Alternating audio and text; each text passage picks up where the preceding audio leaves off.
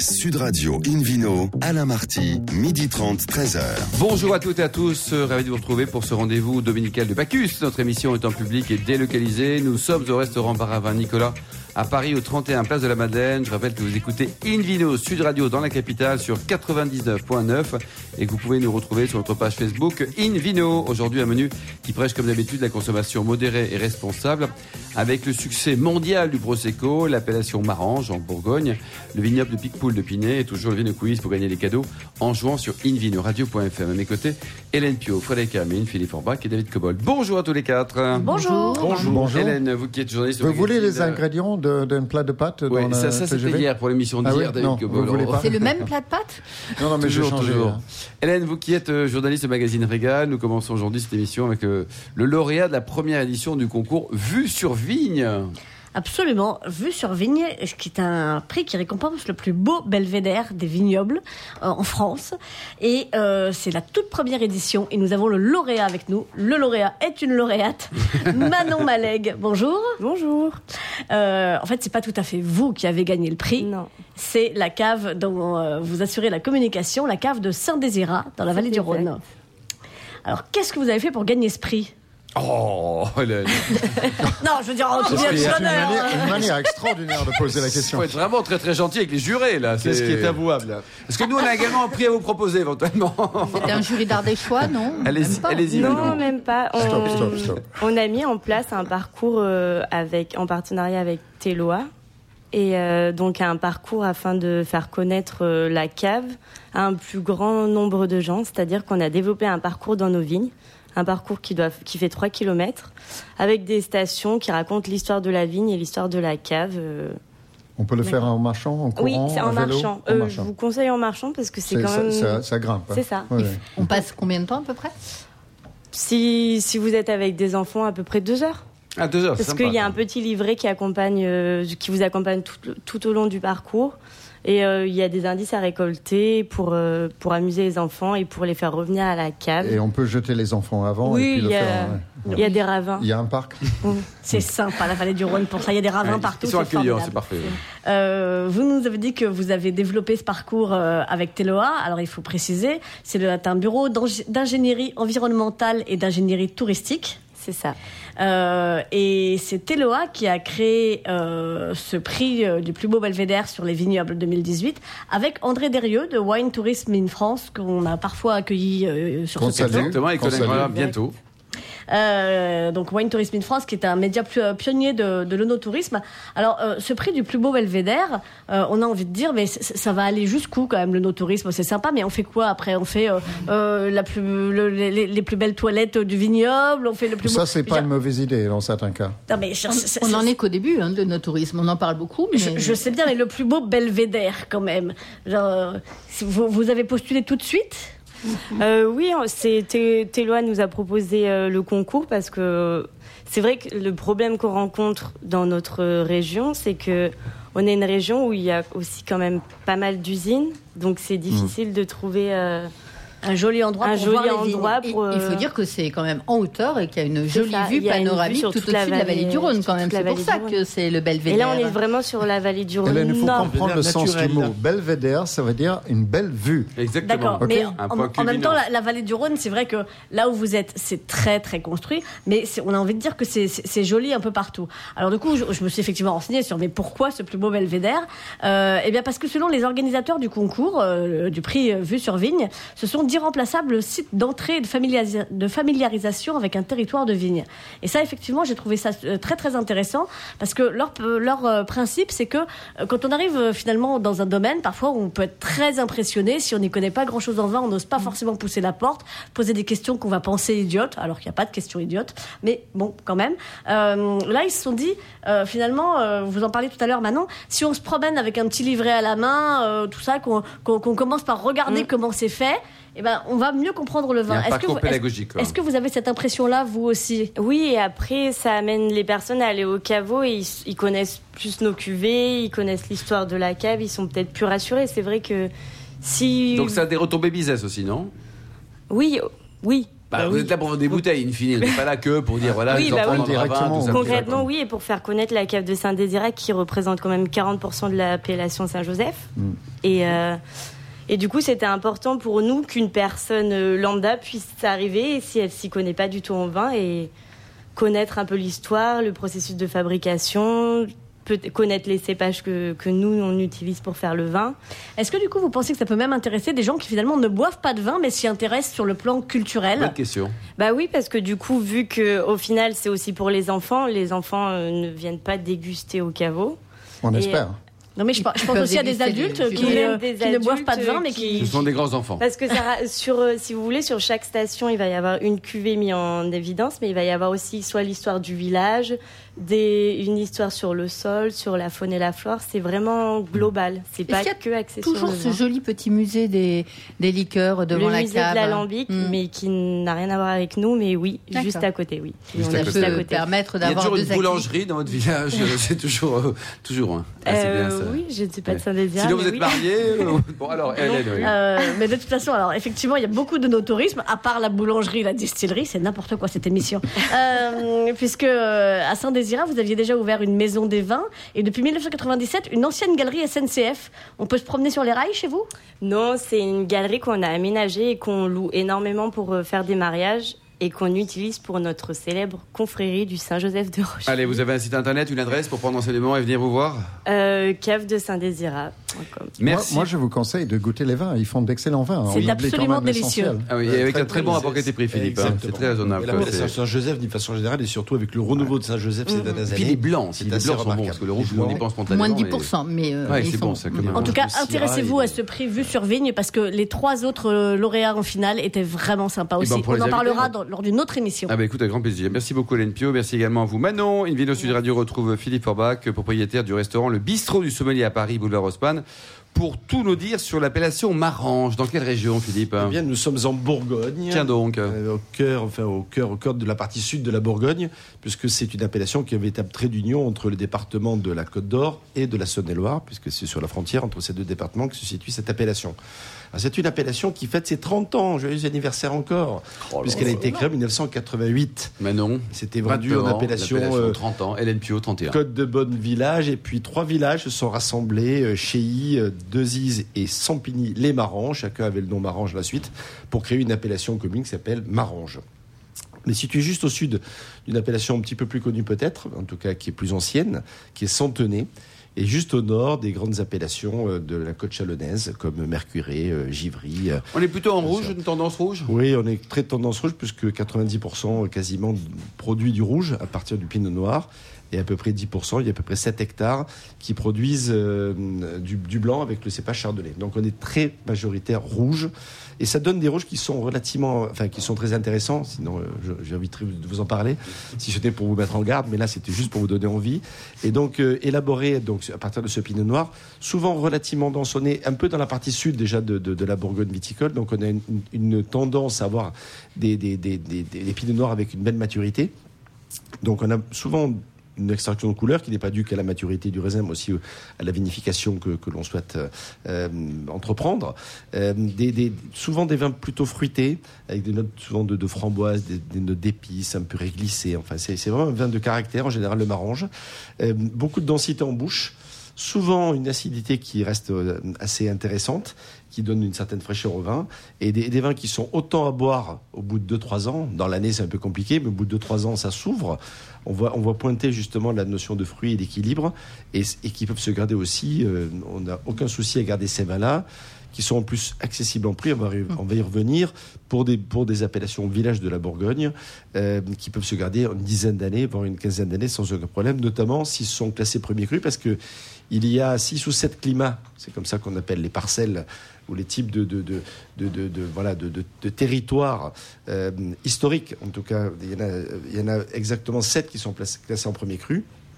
Et ce nombre de lieux dits qui sont juste des climats revendicables en termes de noms, je pense aux chênes, aux arceaux, en crevet. Chacun a des terminologies assez particulières qui correspondent à des histoires locales, à des lieux dits qui portent des noms comme les plantes, parce que sûrement on y a cultivé des choses autres que, que, que, que de la vigne avant euh, d'y mettre. Les, les murets, parce qu'il y a des murets particuliers. euh, sous le bois sud, parce que c'est vraiment particulier, situé dans une partie euh, sud de, l'appellation, juste sous le bois, avec des, des vignes qui ont souvent une fraîcheur plus importante. Les vignes blanches, on peut imaginer que c'était un climat sur lequel il y avait plutôt du chardonnay, voire de l'héligoté, d'ailleurs, à une certaine époque, enfin, etc. Donc, il y, a des vins qui sont remarquablement bien euh, placés en termes de gamme de prix. C'est Combien, alors, très intéressant. Euh, la plupart des vins de, de, de Marange, en appellation lieu-dit, c'est des vins qu'on va trouver une quinzaine d'euros. Mhm. Quand on monte en premier cru, on va pouvoir friser autour de 20, une vingtaine d'euros. Les blancs sont un petit peu plus chers parce qu'ils sont plus rares. hein. C'est Oui, c'est ça, oui. un peu moins de 10%. Euh, et donc, sont plutôt situés entre, entre 15 et 20 euros en, en prix public.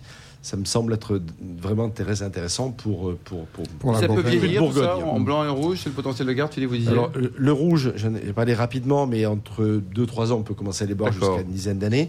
Les blancs, euh, on peut presque commencer à les boire un peu plus tôt, au bout d'un Oui. an ou deux.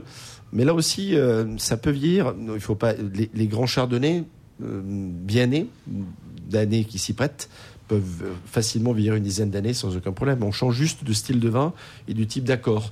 Quand on les goûte jeunes, bah, c'est super à l'apéro, c'est très intéressant avec euh, quelques huîtres, pourquoi pas, ou un peu de crustacés, parce que même les huîtres, ça peut aller.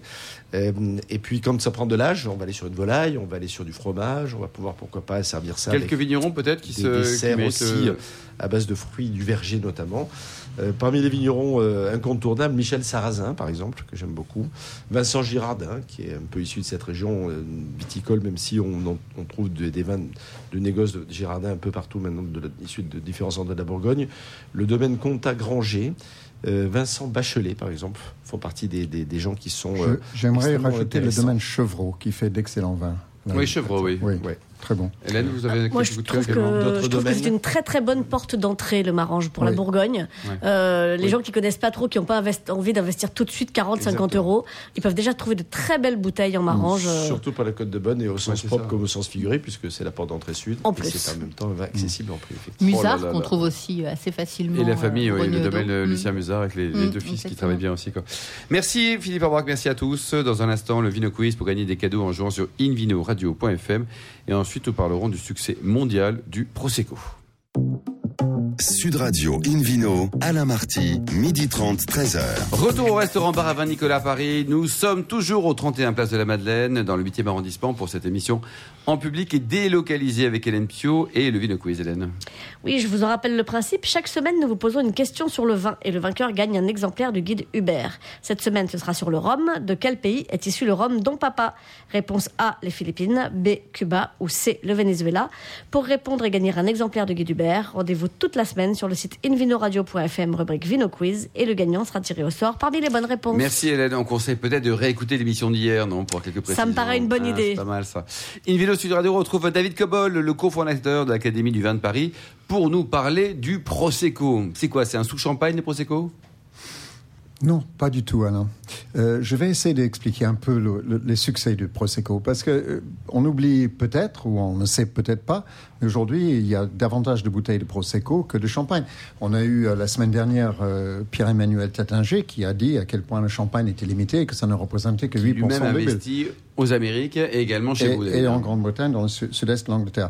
Le Prosecco, c'est un vin qui vient de la région de Veneto, d'ailleurs de deux régions, Veneto et Friuli, parce que ça traverse euh, les deux, la frontière entre ces deux régions. C'est une appellation?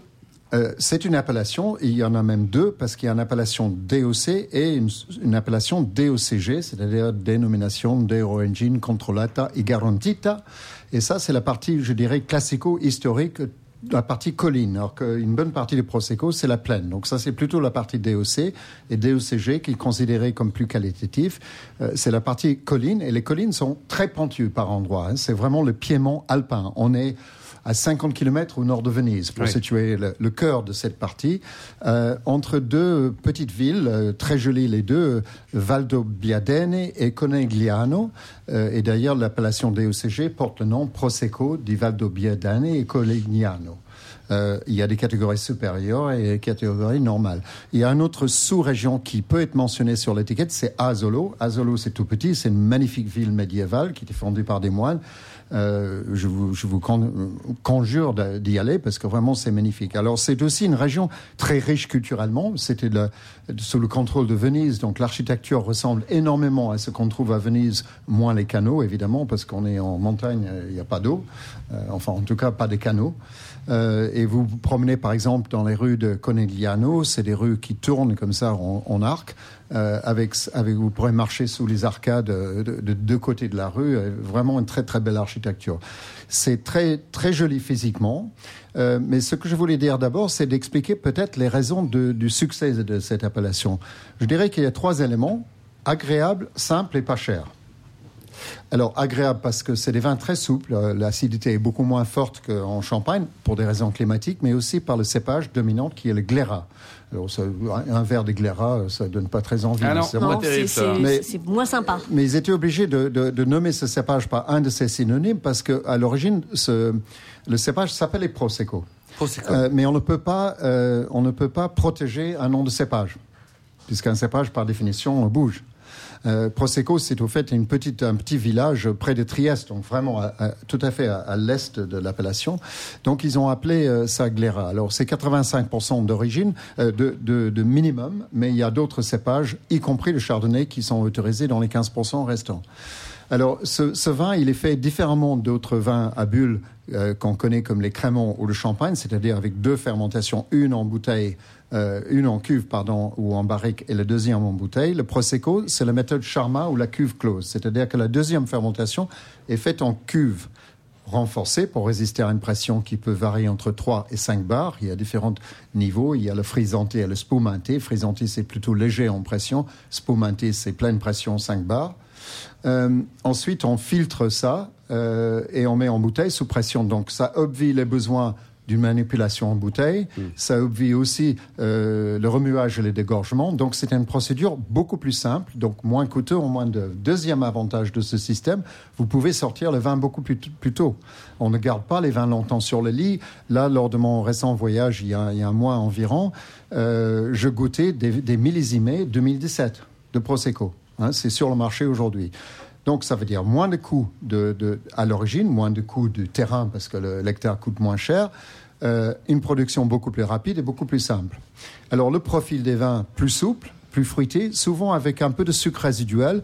Euh, le- le- les, les catégories de dosage sont exactement identiques en champagne, c'est-à-dire que vous avez de l'extra brut, moins de 6 grammes, le brut, moins de 12, Et avec etc. vu une tendance, comme parfois le champagne en La extra brut, tendance, trop alors la tendance, c'est plutôt le contraire de ce qui se passe en Champagne. Euh, en tout cas, en Italie, la catégorie la plus importante, c'est l'extra dry, qui est entre 12 et 17 grammes de sucre. Ah, quand même, oui. Oui, oui. Euh, il y a aussi le dry, qui est encore plus sucré que l'extra dry, et puis le, le brut qui commence à émerger, surtout sur des marchés. Alors, quand on sait qu'une bouteille de Prosecco coûte moins cher à produire, ça veut dire que c'est vendu sur le marché à 6 euros, hein, en gros, hein, la louche. C'est quand même très raisonnable. hein. Alors c'est très raisonnable, ce qui explique en grande partie son succès. C'est c'est facile à boire parce que c'est rond, c'est très fruité parfois avec un peu de c'est sucre. italien, euh, range. tout ce qui est italien a une tendance aussi parfois. hein. Alors c'est très populaire dans, dans beaucoup de marchés. Euh, il faut voir les prosecco à New York, par exemple. Les gens ma- maintenant demandent un prosecco et pas un champagne. Et ça, hein. ça, ça crée un risque, euh, selon vous, pour notre Non, champagne parce Ou que alors nos c'est- créments, par exemple ou Alors nos- nos davantage, je dirais, pour les créments, ça n'a pas le même profil, ça n'a pas la même structure. Et c'est pas des vins de garde, hein, à la différence des de champagnes et des meilleurs créments. C'est des vins à boire jeunes, faites, simples et souvent en mixture, parce que je rappelle les tendances apérole. euh, euh, alors, Et ça peut durer, David, ou c'est un effet de mode, selon vous? Non, c'est pas un effet Il y a de mode. 10 ans, ça n'existait pas, le Prosecco. si ça existait localement, c'était- mineur, quoi. mais c'est un- une appellation. Aujourd'hui, je, je rappelle quand même, c'est on atteint 500 millions de bouteilles par an. Et pour la champagne, combien? Euh, c'est 300, 300 millions. enfin. 300 millions. Ah oui. et, et ça va continuer. Euh, ça va continuer à augmenter puisque c'est c'est pas cher, c'est bon, c'est facile à boire et euh, voilà. À condition, alors je quelques points très positifs. J'ai constaté que dans le vignoble, ils sont beaucoup plus soigneux de leur vignoble que les champenois. D'accord. Euh, tous les vignes dans la partie DOCG sont enherbés et labourés dans le rang. Il n'y a pas d'herbicide du tout, zéro. Chaque rang est labouré avec des intercepts. C'est quand même coûteux. Or qu'on a des vignes très, très en pente. Donc le coût de la main-d'œuvre, ça doit être important. Donc c'est d'abord, allez-y, c'est une très très belle région à visiter. C'est des vins agréables, ça n'a pas de grande complexité, il ne faut pas s'attendre à ça. Mais à 6 Pour euros, euh, à puis, 6 euh, euros, voilà, qu'est-ce qu'on veut? Merci David Cabol, une vidéo sur radio. On retrouve maintenant Frédéric Hermine, euh, journaliste notamment au magazine Terre de Vin, pour nous présenter l'appellation Picpoul de Pinet. Dans, dans quelle région, Frédéric? Alors, en Languedoc, au bord de l'étang de Thau. Et euh, alors, ça n'a pas toujours été là. Hein. Euh, on en trouvait euh, au 19e siècle pas mal en Châteauneuf, en Côte-du-Rhône, donc principalement quand même en, Languedoc. Alors, ça servait à l'époque surtout pour monter les rouges en couleur de, de Bordeaux. hein. C'était un cépage teinturier. Et puis, bah, c'est il est compliqué ce cépage. Il était sensible déjà à pas mal de, maladies, difficile à travailler. Donc, euh, quand on a eu euh, les vins d'Algérie et les vins du Languedoc euh, pour remonter un peu en alcool et en couleur les Bordelais, il a un peu, il est un peu tombé en dissuétude. Alors, on a essayé de le travailler en liquoreux, ça marchait pas mal. D'ailleurs, ils ont eu quelques médailles aux expositions universelles. Picpoul de Pinet, Nico Oui, du Picpoul de Pinet liquoreux. Et puis finalement, ça n'a pas eu à l'époque, euh, voilà, ça n'a pas eu le succès euh, attendu, en tout cas sur le long terme. Il y a eu le phylloxéra.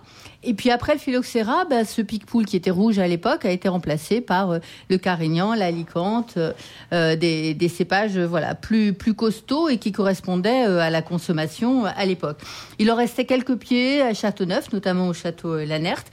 Et puis ça, on arrive jusqu'à la Deuxième Guerre mondiale. Deuxième Guerre mondiale, il commence à virer à gris-blanc où on il trouve une deuxième renaissance dans les années 50-70 grâce au vermouth qui est travaillé à, Ma- à Marseillan, juste à côté de Thau, qui est notamment le noyer Prat. C'était la base des vermouths avec euh, euh, à l'alcool avec des aromates, euh, des plantes, euh, des épices et, et avec la mode de l'apéritif après la Seconde Guerre mondiale. Ça a très bien marché, mais c'était quasiment pas travaillé en sec. Ça jusque dans les années 70. Dans les années 70, euh, ben, effectivement, euh, quelques vignerons commencent à le travailler euh, justement en sec parce que les apéritifs se vendent un petit peu moins. Donc ça compense, mais c'est toujours difficile à travailler parce que c'est buissonnant, donc c'est compliqué en vendange manuelle. Et puis c'est un cépage oxydatif, donc c'est pas facile. Et il va être sauvé finalement par euh, deux révolutions. Un, les cuves thermorégulées qui permet ce, ce soit justement pas développé sur l'oxydatif, et puis la machine à vendanger qui permet euh, de drainer un peu plus facilement et de récolter un peu plus facilement ce, ce cépage.